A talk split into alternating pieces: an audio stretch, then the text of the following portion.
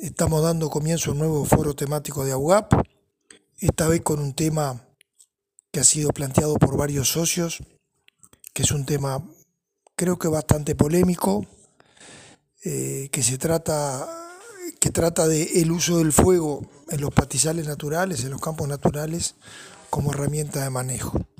La pertinencia o no de, esta práctica, tan común, por lo menos tan común en algunas zonas del país. Eh, este foro tiene algunas características especiales. Primero porque es un tema que creo que solamente en AUGAP se, se, trataría este tema. Eh, no es fácil de encontrar eh, a nivel de la experimentación trabajos que avalen o hagan una crítica seria sobre esta práctica. Creo que Luis López y su equipo tienen la virtud de ser, me parece que bastante pioneros en este tema en el Uruguay. El equipo del Grupo de Ecología de Pastizales de la Facultad de Ciencias. Sobre la base de sus resultados y de sus este, conclusiones, unido a las preguntas, pero también unido a los testimonios de algunos compañeros, socios de AUGAP, es que vamos a armar la temática del foro. Eh, es un tema, como dije, sobre el cual, por lo menos en nuestro país, lo que hay es una gran experiencia práctica. También hay muchos prejuicios a favor y prejuicios en contra. Y creo que lo bueno es abrirnos a la discusión y a la, y a la evidencia acerca de si esta práctica puede tener lugar o no puede tener lugar o en qué casos puede tener lugar. Así que este, yo lo voy a dejar primero con, con Luis López. Luis es licenciado en, en biología y es doctorado en ciencias agrarias por la Facultad de Agronomía trabaja en la Facultad de Ciencias como este, parte del grupo Ecología de Pastizales, liderado por Alicia Altesor, una verdadera autoridad en estos temas en nuestro país, que ha sido galardonada este año con el premio Papalun de Oro. Así que este, creo que tenemos el foro en muy buenas manos. Lo dejo con Luis y ojalá sea de provecho para todos.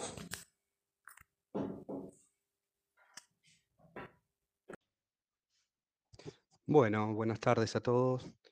Y bueno, eh, espero estar a la altura de todos los comentarios de la presentación y quedo a las órdenes para eh, mostrar un poco las cosas que vemos, que estamos investigando y, bueno, y aprender un poco más de, todos ustedes que son los, verdaderos practicantes de estas herramientas de manejo.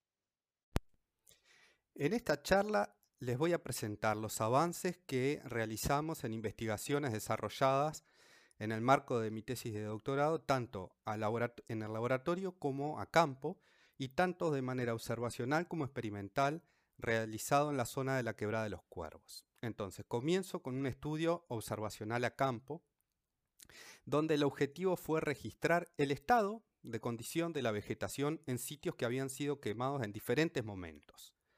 Debido a que para realizar este tipo de investigaciones necesitábamos un mínimo de cinco años, eh, lo cual era imposible, nos ayudamos de las imágenes de satélites, de nuestros registros de recorridas de campo en los últimos dos años y de la ayuda de los productores de la zona. Con toda esa información identificamos cuatro categorías de antigüedad de quema, es decir, hacía cuánto tiempo que había ocurrido en determinado sitio la última quema. Entonces, las cuatro categorías fueron sitios que habían sido quemados hace 6 meses, 18 meses, 30 meses o 60 meses. En cinco sitios pertenecientes a cada una de esas categorías de antigüedad de quema, realizamos eh, relevamientos de vegetación en cuadrados de 5 por 5 metros. En esos cuadrantes cuadrados registramos la identidad de las especies, el número de especies diferentes, el tipo funcional de planta, hacemos referencia a esto cuando decimos si eran gramíneas, si eran hierbas, si eran maciegas, si eran arbustos, subarbustos, etc. Además registramos cuánto cubrían en el espacio, cuál era la cobertura vegetal, cuánto estaba descubierto de vegetación, o sea, porcentaje de suelo desnudo, y la cantidad de restos secos, así como también estratificamos en cantidad de estratos esa vegetación, un estrato bajo dominado por hierbas eh, arrocetadas y gramíneas postradas, un segundo estrato intermedio dado por gramíneas erectas, maciegas de tamaño bajo y subarbustos, y un estrato alto que estaba representado por maciegas grandes, adultas, altas y por arbustos. Los principales resultados que obtuvimos eh, en este trabajo determinaron que hay un gradiente desde los sitios más antiguamente quemados a los más recientemente quemados. Además de, este audio, yo les voy a enviar una imagen en la cual va a estar representado este ciclo que yo les voy a comentar ahora. Los sitios que hacía más de 5 años, más de 60 meses que no se quemaban, presentaron la mayor cobertura vegetal, principalmente debido a la gran cobertura de, la paja estrelladora, mayor porcentaje de restos secos y mayor número de estratos. En cambio, la riqueza de especies fue eh, baja. Por el contrario, en los sitios recientemente quemados, la riqueza de especies fue alta, al igual que el porcentaje de suelo descubierto. En cambio, el porcentaje de cobertura vegetal y el número de estratos fueron bajos. En definitiva, eh, a escala de parche, a escala pequeña, el fuego promueve, remueve perdón, la biomasa aérea, la biomasa vegetal, eh, determinado por el combustible de los restos secos acumulados en pie, de la paja estrelladora, y provoca una liberación de algunos recursos, por ejemplo, la luz y el espacio. El suelo que queda descubierto entonces es rápidamente ocupado por un gran conjunto de especies de hierbas y de gramíneas, desde zonas adyacentes o a través de la germinación del banco de semillas o de la germinación de semillas que caen en ese lugar. A medida que avanza el tiempo desde que se realizó esa última quema, la diversidad comienza a disminuir y las masiegas de paja estrelladora comienzan a volverse dominantes nuevamente en esos sitios. Por lo tanto, ¿qué hacen los productores? Nuevamente vuelven a quemar y el ciclo comienza nuevamente. Ese ciclo ocurre aproximadamente en esta zona cada 3 a 5 años. Esto es un ciclo que no lo inventamos nosotros, es un ciclo que existe ya en la bibliografía, que se denomina herbivoría pírica. Quiere decir que es eh, una herbivoría dirigida por el fuego y que fue propuesta por un investigador estadounidense de apellido Fullendorf. Se propone entonces que cada perturbación es dependiente tanto espacial como temporalmente de la otra. A una escala más grande, si miramos a escala del paisaje, se aprecia una heterogeneidad que está dada por diferentes estados de la vegetación, es decir, diferentes parches de vegetación se encuentran en diferentes zonas del ciclo de, de ese ciclo de herbivoría pírica, o sea que tienen diferente tiempo de haber sido quemados y forman un mosaico ¿sí? de diferentes estados de, crecimiento luego de la quema de, los pastizales. Por lo tanto, se observa ese paisaje en forma de un mosaico cambiante, digamos, porque van creciendo a lo largo del tiempo, eh, un paisaje con parches que varían con el tiempo desde la quema. Por otro lado, lo que hicimos fue realizar un estudio experimental en el laboratorio y el objetivo fue determinar si existe la capacidad de germinación a partir del banco de semillas. ¿Qué es esto del banco de semillas? Es, son las semillas que se encuentran sobre o dentro del suelo. Lo que hicimos fue colectar panes de pasto con suelo, en este caso eran cilindros de 8 centímetros de diámetro y 5 centímetros de profundidad. Estos volúmenes se colectaron en dos sitios, uno que no había sido quemado por al menos cuatro años y un sitio que recién había sido quemado, hacía dos horas. Se llevaron al laboratorio estas muestras, se disgregó el suelo en cada una de las muestras y se pusieron a germinar en, bandejitas separadas en una cámara de germinación con todas las condiciones de temperatura y luz controlada. Cada día que pasó luego de que se montó este experimento íbamos registrando si aparecía alguna planta nueva, si germinaba alguna y en lo posible identificarla. entre los principales resultados que obtuvimos, eh, vimos que germinaron más plantas en los sitios quemados recientemente que en los que hacía más de cuatro años que no se habían quemado. Los sitios quemados casi que triplicaron el número de plántulas emergidas y duplicaron el número de especies diferentes con respecto a los sitios no quemados. Las especies que más germinaron las encontramos tanto en los sitios quemados como en los no quemados. Sin embargo, varias especies germinaron únicamente en los sitios quemados, aunque en muy bajo número.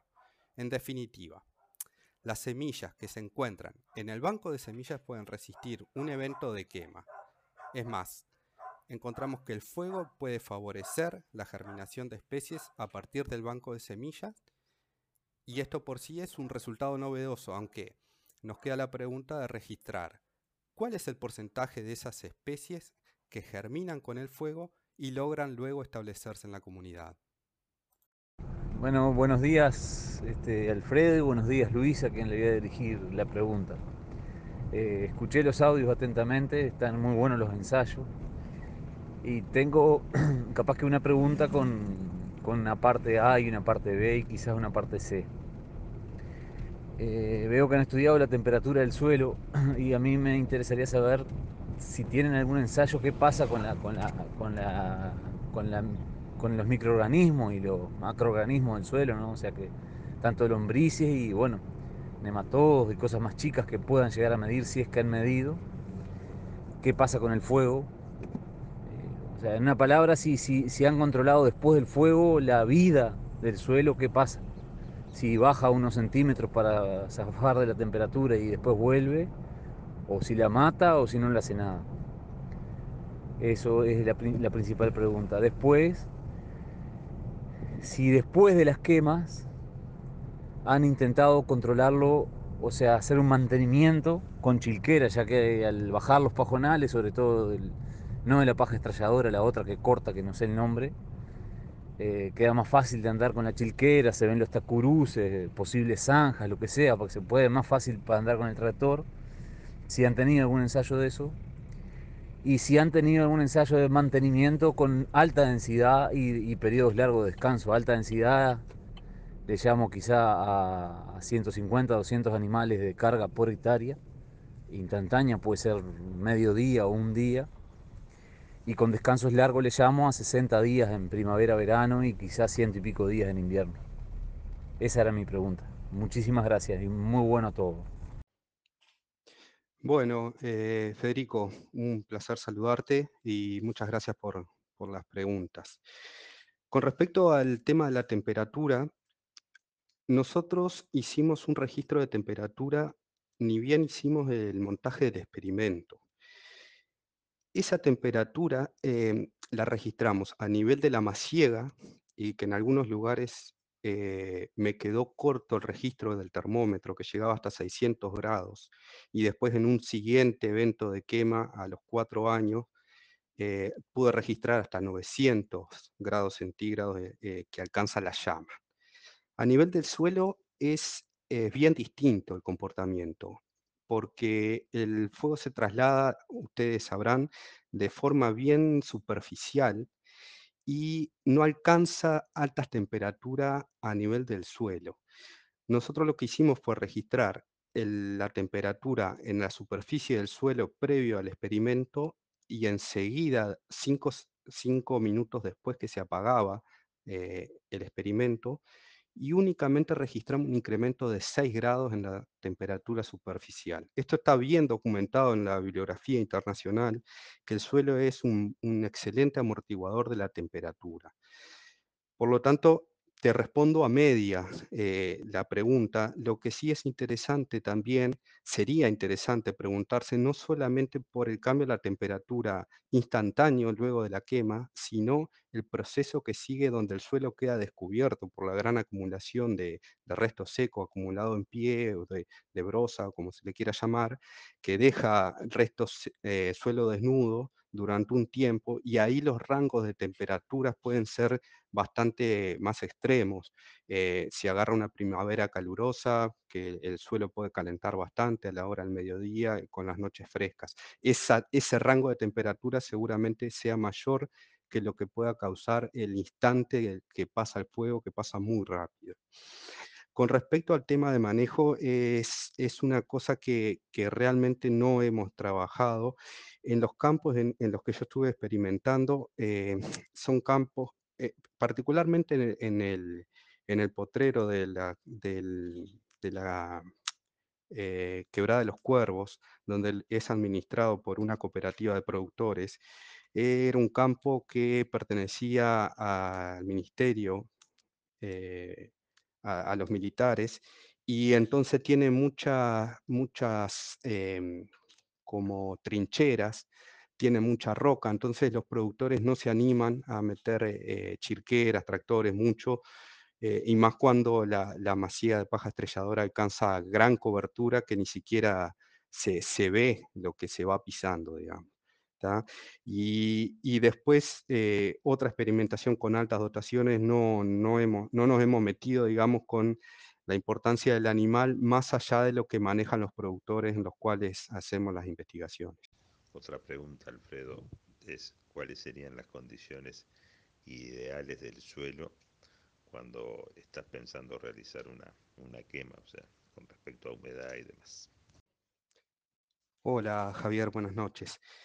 Eh, las condiciones eh, de humedad para la realización del fuego, por lo menos las que utilizan en esta zona de Sierras del Este, es un momento de, alta humedad. Lo cierto es que los pajonales estos se desarrollan en zonas principalmente bajas del paisaje y que muy escasas veces están con restricciones de humedad. Em, por lo tanto, la, humedad siempre está presente, pero igualmente, eh, obviamente que en verano no se, puede, no se debería quemar, no se puede quemar, eh, y ellos eh, utilizan las quemas en los momentos de humedad alta, luego de una lluvia o en condiciones en las cuales la humedad ambiental es elevada, no tanto del suelo, sino de la vegetación, para que justamente el calor no sea tan intenso muchas veces eso también genera una gran cantidad de humo. Buenas tardes, Luis. Este, ¿Qué te parece usar el fuego como herramienta para tratar de, en áreas que son gramillales, este, que, que son bastante complicados de manejar a pastoreo, este, no sé, de repente quemar en otoño, una vez que ya esté amarillado, amarillando el, el gramillal, y con buena humedad. Este, y bueno, no sé, de repente sembrar alguna cosa como para tratar de que ese gramillal disminuya y que venga lo que uno siembra. Este, no sé, ¿qué opinás? ¿Cómo la ves? O, qué te parece? Alejandro, buenas noches, un placer saludarte. Los gramillales, qué problema los gramillales, ¿no? Porque es una planta complicada, ¿no? Que se reproduce vegetativamente por estolones, por rizomas, adquiere esa como cobertura eh, en colchón, capaz de, excluir a todo lo, demás. Eh, la verdad que no, sé qué responderte, porque lo que me hace pensar en esa propuesta que, que comentás de quemar en otoño, el tema es que ahí agarras a la planta con las reservas bajas, digamos. Entonces, la, eh, eh, inversión que hace las plantas en energía para recuperar tejido está disminuida. Yo no sé si no es mejor pegarles a las plantas cuando están incorporando la energía en generar eh, estructuras vegetales, digamos. Cuando, cuando están eh, brotando, pero que tengan un colchón de, biomasa seca, digamos, que pueda permitir la propagación del, fuego. Pero es un pensamiento en voz alta, la verdad que con Gramillares hay otro grupo de compañeros que están trabajando y por lo que, por lo que sé no, no han manejado el fuego como una herramienta de, manejo y, y no, no he leído sinceramente o no he visto eh, ningún experimento o ninguna investigación que, trate de, disminuir la cobertura de, esta especie por medio del fuego. Bueno, por otro lado, eh, llega otra pregunta que hace referencia a cuál sería la mejor época para, para realizar quemas. En este sentido, nosotros cuando empezamos la, la investigación en este tema, lo primero que hicimos fue ir a hablar con los productores de, la zona de cuáles eran los momentos en los que utilizaban la, herramienta de, del fuego como herramienta de manejo. Y entonces nos encontramos con una diversidad de, respuestas. Eh, algunos, la, la, gran mayoría utiliza el fuego eh, a fines de invierno, principio de primavera, incluso se extienden a lo largo de la primavera, porque consideran que es el mejor momento después de las heladas para eh, eh, obtener forraje verde.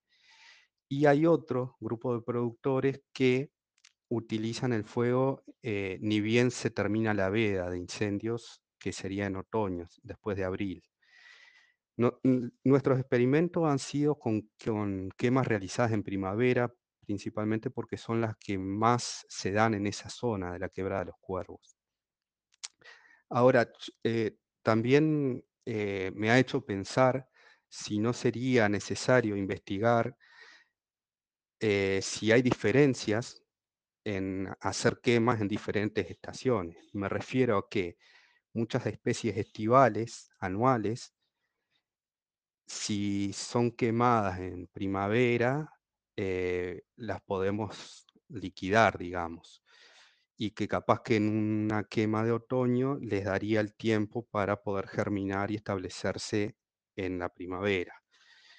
Así que esa es como la, una gran interrogante que tenemos y que, que esperemos poder abordarla en breve en el mismo ensayo de investigación que tenemos, agregar algunas parcelas más con quemas desfasadas en, en las estaciones. Buen día, Alfredo. ¿Qué tal? Juan Carlos Madruga acá. Este, no, muy bueno la idea del, del foro de, sobre el manejo de la paja mansa en campo natural. Yo estoy acá cerca de Yun eh, y tengo unos bajos con ese problema. Problema o según cómo se mire. Este, en la seca pasada esta del verano y la primavera me salvaron bastante con algún proteico. La comieron bastante tiene su costo no en, en dientes sobre todo. Eh, pero son potenciales fardos en pie ante una escasez. Pero claro está bastante tomado pero son unos bajos de por lo que veo muy fértil. Este, son tierra negra preciosa. Y bueno eh, eh, me, no, me, no me convence mucho el tema de la quema pero entiendo que es la única posibilidad de, aprovechar esa área y pastorearla porque el ganado la, baja un poco pero no, no la combate por lo que veo.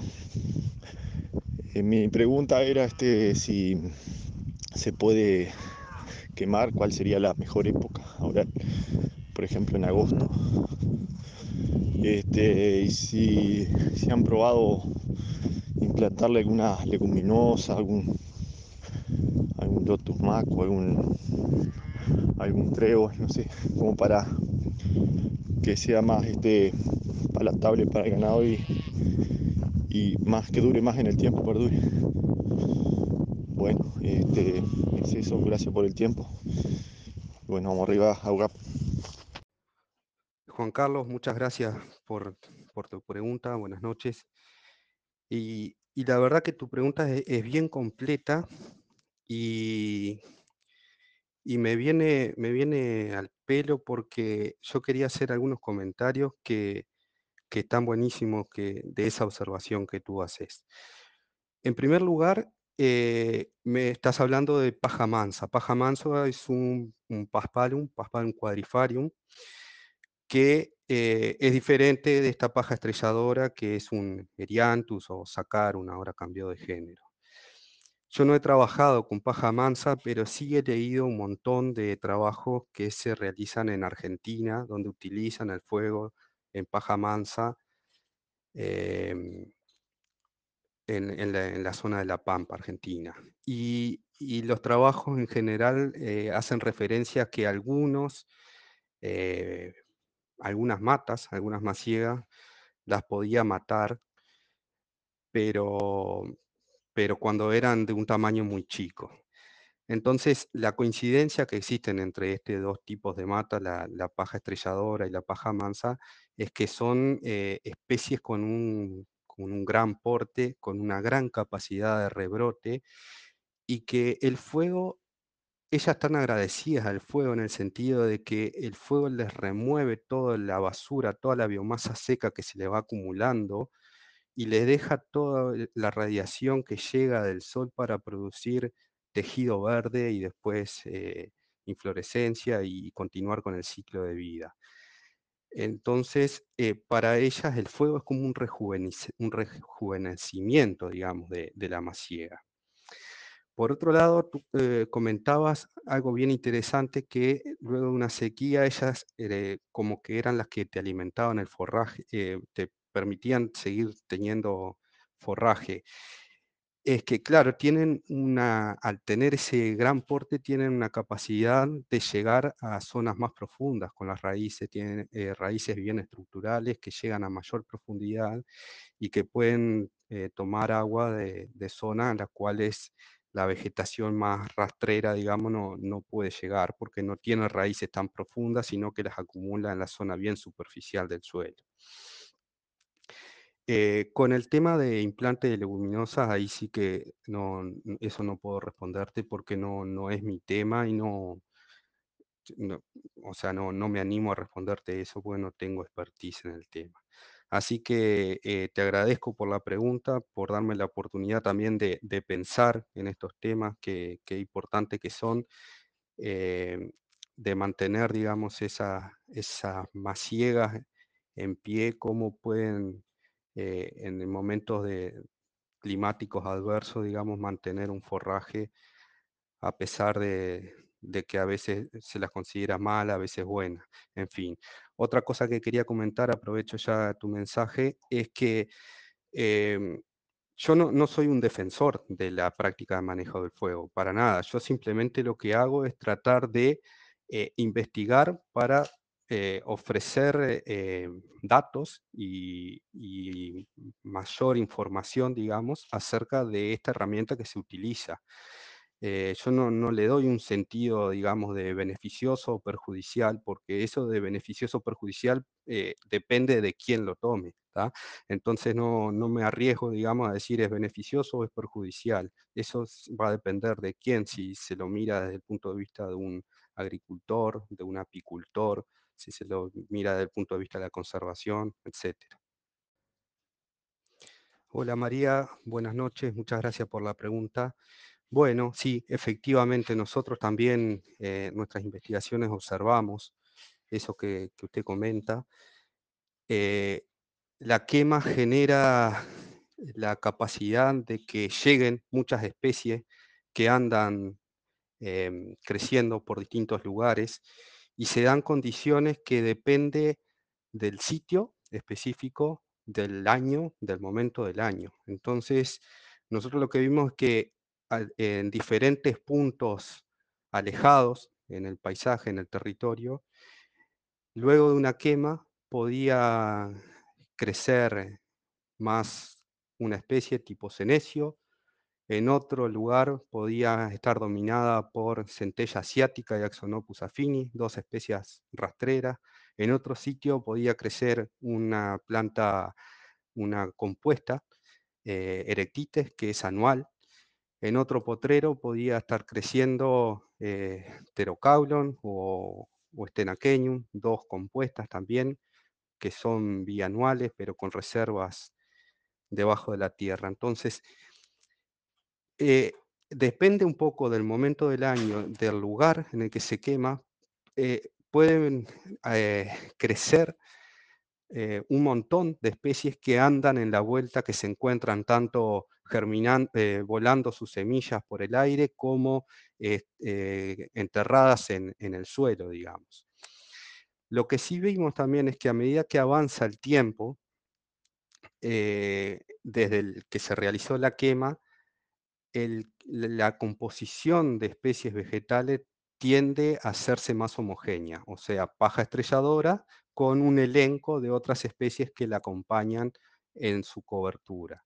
Cuando recién se quema, eso abre un abanico de posibilidades de diferentes composiciones de especies en distintos lugares.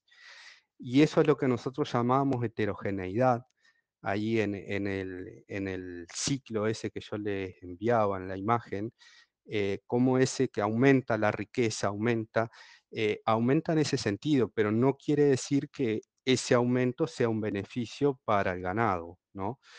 Además, también vimos cómo hay un aumento en la heterogeneidad desde el punto de vista del paisaje, ya que conviven esos diferentes estados que yo les enviaba en el ciclo, ya que puede ser que un potrero o parte de un potrero esté quemado esta primavera, una parte al lado la primavera del año pasado, otra al lado la primavera del otro año anterior, y entonces se genera esa heterogeneidad desde el punto de vista paisajístico.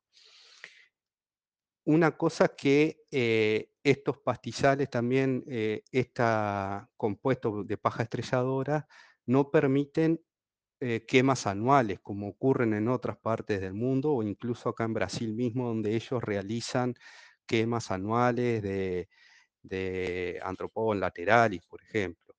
Eh, en e, lo que yo he visto es que no se acumula una gran concentración de biomasa que, sea, que aporte combustible seco, digamos, como para que permita la propagación del fuego. Entonces, esos mismos parches o esos mismos pedazos de potrero que fueron quemados un año anterior, ofician de cortafuego para quemas em, que se realizan eh, el año siguiente.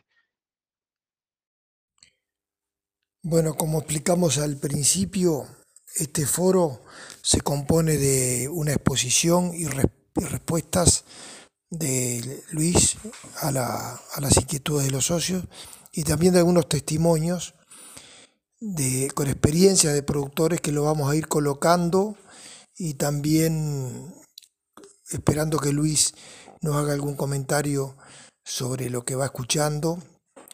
Este, y también, por supuesto, si algún otro socio quiere participar, esa es la idea del foro, ¿verdad? O sea que ahora este, vamos a tener los testimonios de Diego Núñez, y de mm, Antonio Jiménez, ambos del departamento de Maldonado, eh, con, respecto a este tema. Soy productor de la octava de Maldonado, Costas de Aiguá, Paso de la Arena. El fuego es una muy buena herramienta aplicada en tiempo y forma. Hay que quemar en buena época para no quemarle el humus a la tierra y no generar un ladrillo. Hace 40 años quemé 200 hectáreas en un campo grande, costa del Cebollatí, en Maciegado, con paja brava, y el pasto estaba encamado, no lo tocaba el ganado. Este, le prendí a fines de septiembre, después de una, de una lluvia grande, un día de viento, secó el pasto, le prendí fuego y se quemó todo. Quedaron solo dos hectáreas de paja brava contra una cañada. Al mes, este, o poco más, a los dos meses parecía una pradera y impresionante cómo estaba el campo, cómo se había recuperado, comían a boca llena las vacas. Las dos hectáreas que no ardieron de paja brava porque estaba verdes, les prendí eh, fuego en enero, un día de calor, este, porque era bastante verde y las logré quemar. Pero al otro día cuando fui se me caían las lágrimas, parecía un ladrillo la tierra. Al, al poco tiempo quemé 35 hectáreas de pajonal virgen que no entraban solo jabalí y zorros, de esos que no se cruzan a caballo.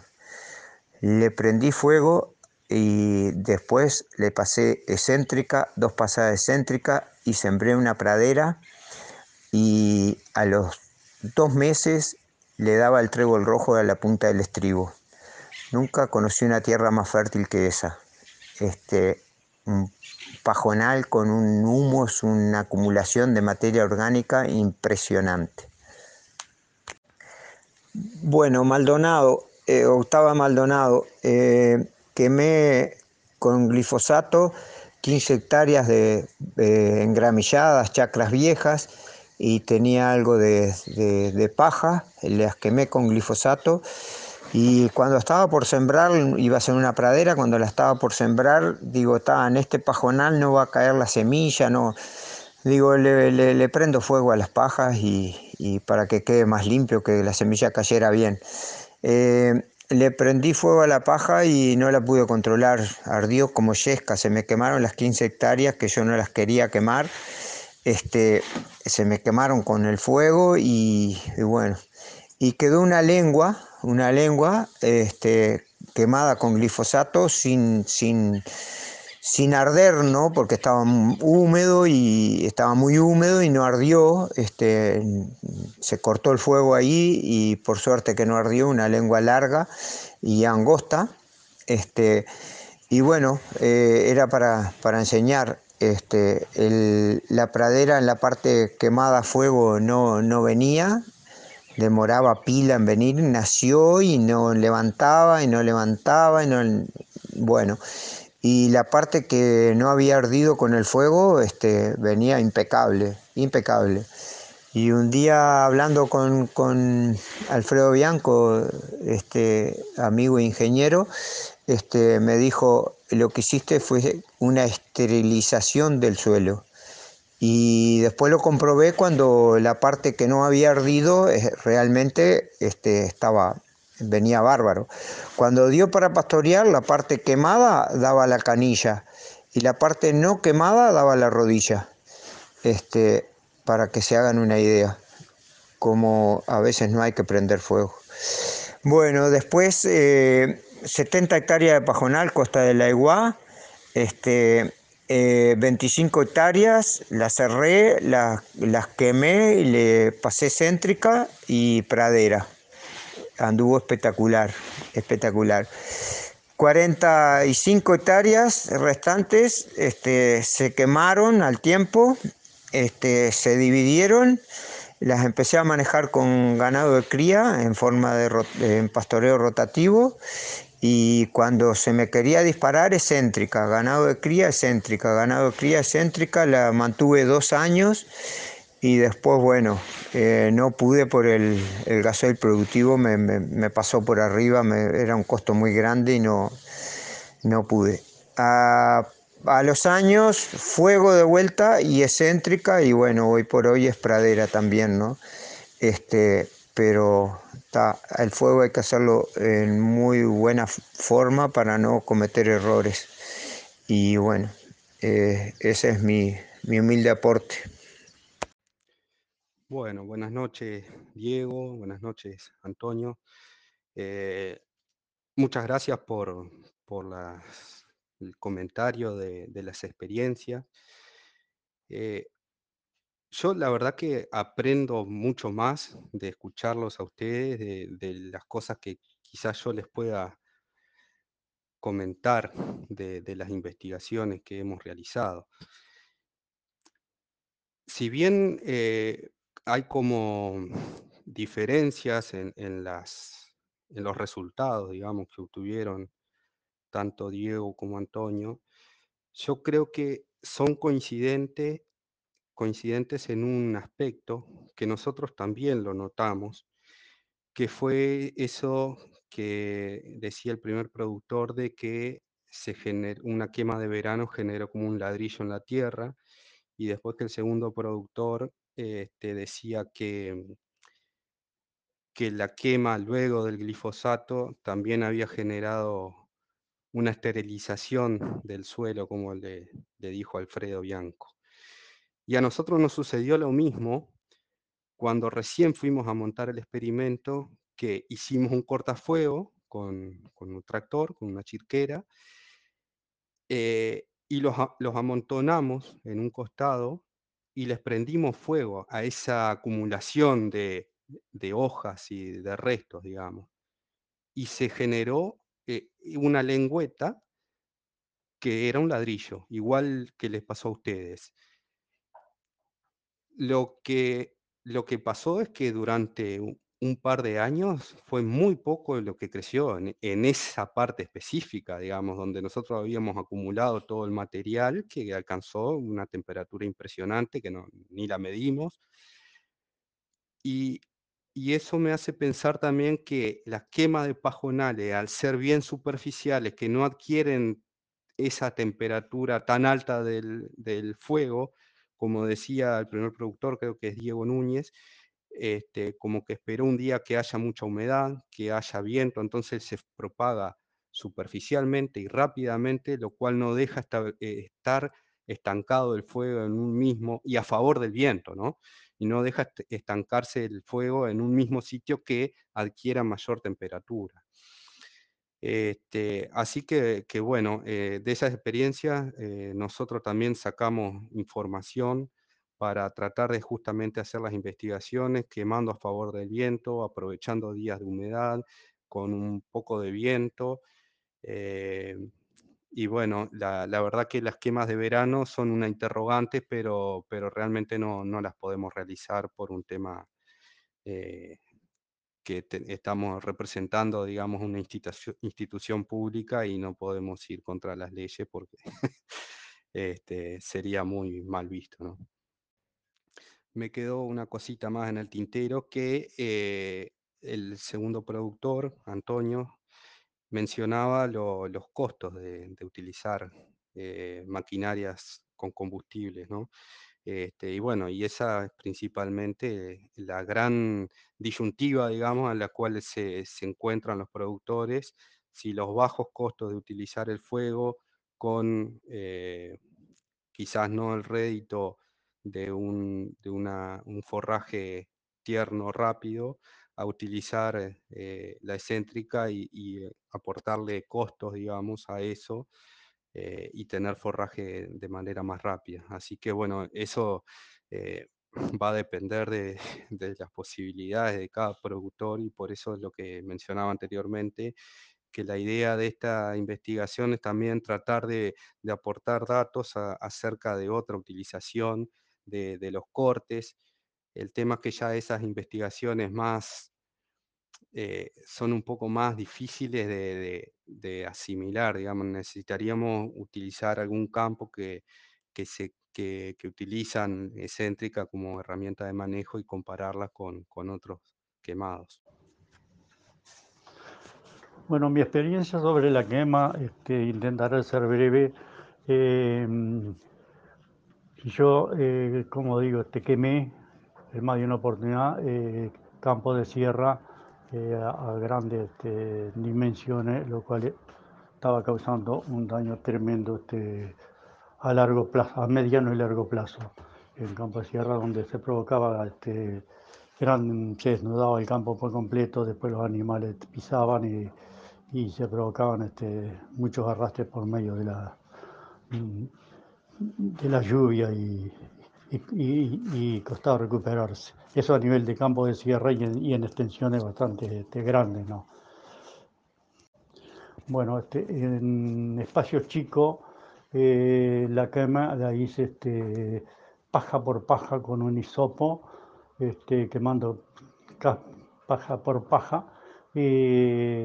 Siempre con un piso totalmente mojado y he tenido una respuesta excelente porque la parte que puede verse visto este, perjudicada por el calor del fuego de la paja tuvo una, buena recuperación. Este, el campo se, repuso muy bien y el rebrote de la paja este, después lo fui este, conteniendo de alguna manera este, con, con boca, como digo, este, mis trabajos son en parcela, no mucho más de 10 o 12 hectáreas, siempre con aguas permanentes. Eh, otra experiencia también este, a nivel de quema, pero en este caso era una quema por medio de, de herbicida, un glifosato, que también este, con una fumigadora este, lo hacía paja por paja, eh, como experiencia en, y como tenía mi tiempo este, como experiencia en, en área no menos chica, capaz que dos o tres hectáreas, lo, lo- lo franjeaba de alguna manera este, o le daba algún colorante, este, a- pero no, lo, no, no. Y bueno, mi respuesta de esa parte es que sí, moría el follaje, la, la- la- gran, el, el pajonal, vamos a decir, se marchitaba, se desmayaba, se secaba, se podría, pero le costaba un lapso bastante largo. Este, y el rebrote se produjo este, con el tiempo, se produjo, la paja no murió. Este, por eso que a veces tengo mi- mis dudas frente a las pasadas de, de alfombra, ¿viste? Ta, pero es un capítulo que no, no tengo experiencia ni me corresponde.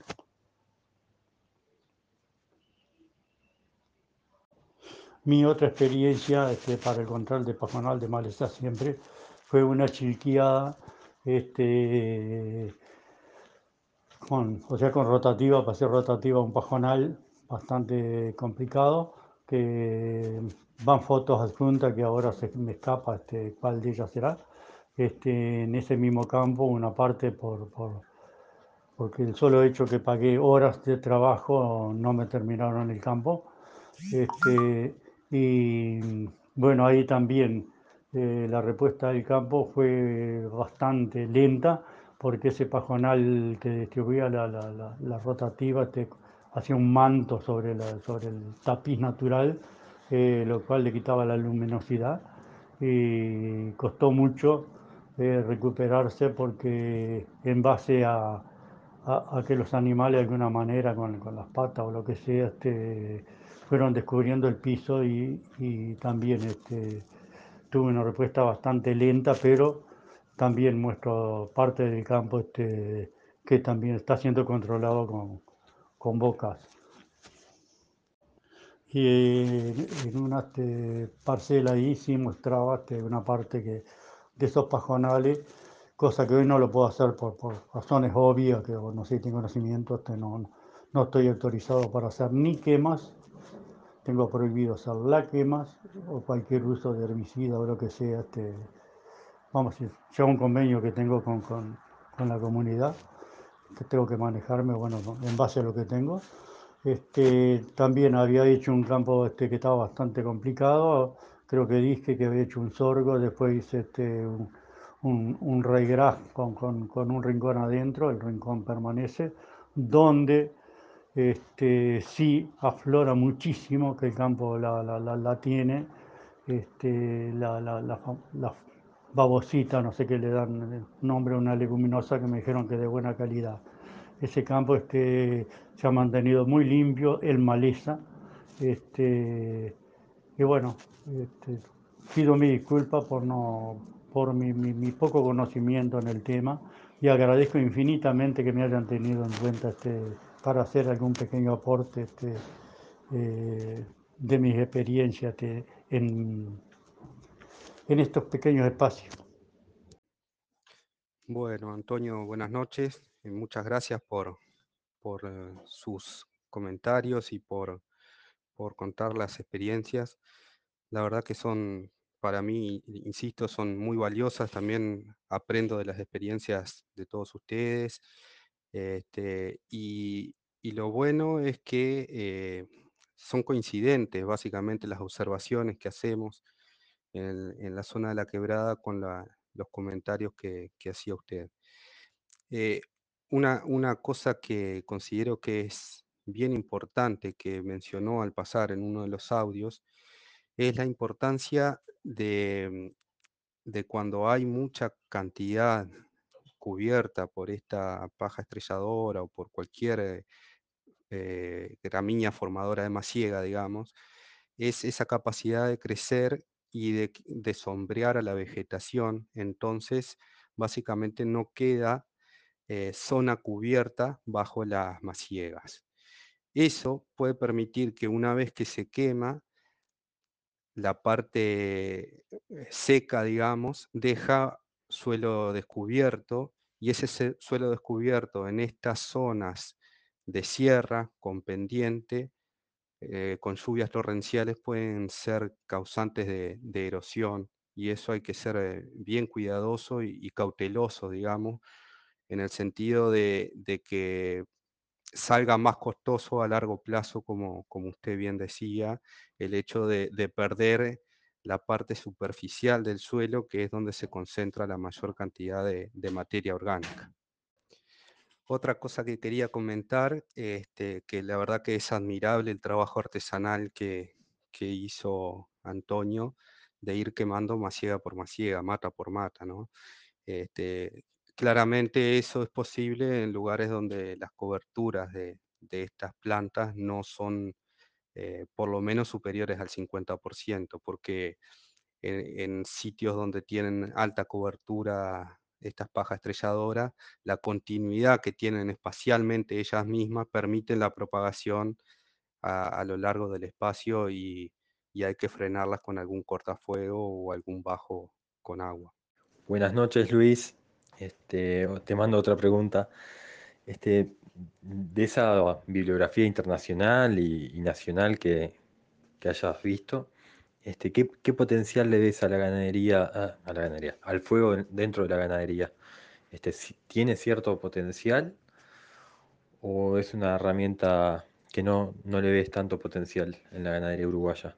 Este, ¿En qué casos te parece que podría tener un lugar y buscando qué efectos? Desde el punto de vista de, de un ganadero, ¿no? Que le interesa producir más pasto, más carne y a la vez no degradar el recurso, ¿no? Este, y bueno, y después, ¿qué riesgos entendés tú que, que tiene el fuego que, que habría que, que, tener en cuenta para, para que la jugada no nos salga mal y, y que reste más de lo que sume? Bueno, buenas noches, Alejandro. Muchas gracias por, por los comentarios, por la pregunta. Eh, en cuanto a, a ver, eh, existe bibliografía internacional en muchos lugares y con diferentes tipos de vegetación. Entonces, lo que yo traté es como organizar eh, pastizales con condiciones climáticas similares a los que podemos encontrar en, en, nuestro país, que se dan en Estados Unidos, que se dan en Australia, que se dan en Sudáfrica y en, esta, y en, en la zona de China, Mongolia, y en esta zona de, de, de, los pastizales del río La Plata, digamos, sur de Brasil, todo Uruguay y, y la Pampa Argentina. En ese sentido, eh, lo que más me convenció es una bibliografía norteamericana donde ellos plantean un ciclo como el que nosotros tratamos de poner a prueba con nuestra investigación que le llaman herbivoría pírica. Eso lo que significa es herbivoría manejada con fuego, o sea que el fuego favorece el rebrote de cierta vegetación que habilita a que el ganado pueda consumir ese forraje tierno, digamos, eh, generado luego de, una quema.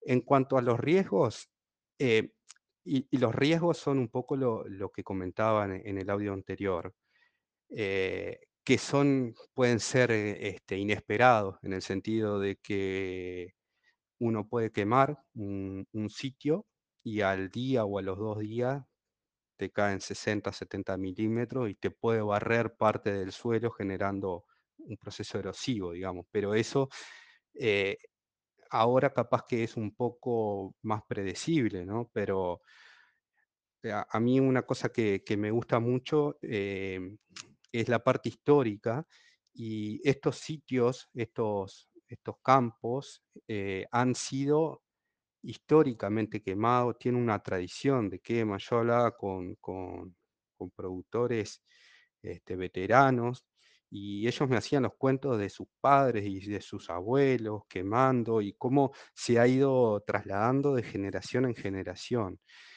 Y, lo mismo he observado este, en registros de, pastizales de Estados Unidos o de Australia, donde distintas eh, comunidades o, o eh, habitantes nativos, digamos, siguen utilizando al fuego como herramienta de manejo este, y que están como muy distanciados de, la parte urbana. Y otra cosa que, que, me gustaría resaltar es también es el hecho de, de que no, no, transite mucho tiempo entre una quema y otra, por el hecho de que se genera mayor colchón de combustible, de resto seco, digamos, que puede generar una temperatura más alta, dejar más suelo descubierto y ser, eh, tener mayor intensidad, ser más catastrófica, digamos, esa quema.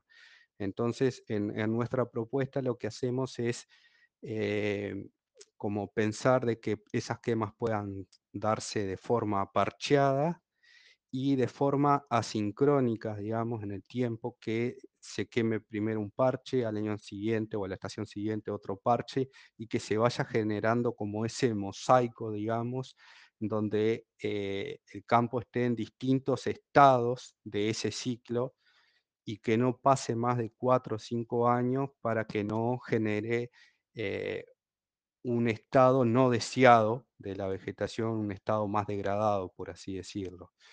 Eh, bueno, espero haber sido claro con, el mensaje eh, y, la verdad es que, me genera muchísima inquietud, muchísimas ganas de, ir al campo y que lamentablemente bajo estas situaciones eh, es una de las cosas que más extraño, ¿no? ir al campo y poder realizar las investigaciones en este momento de pandemia.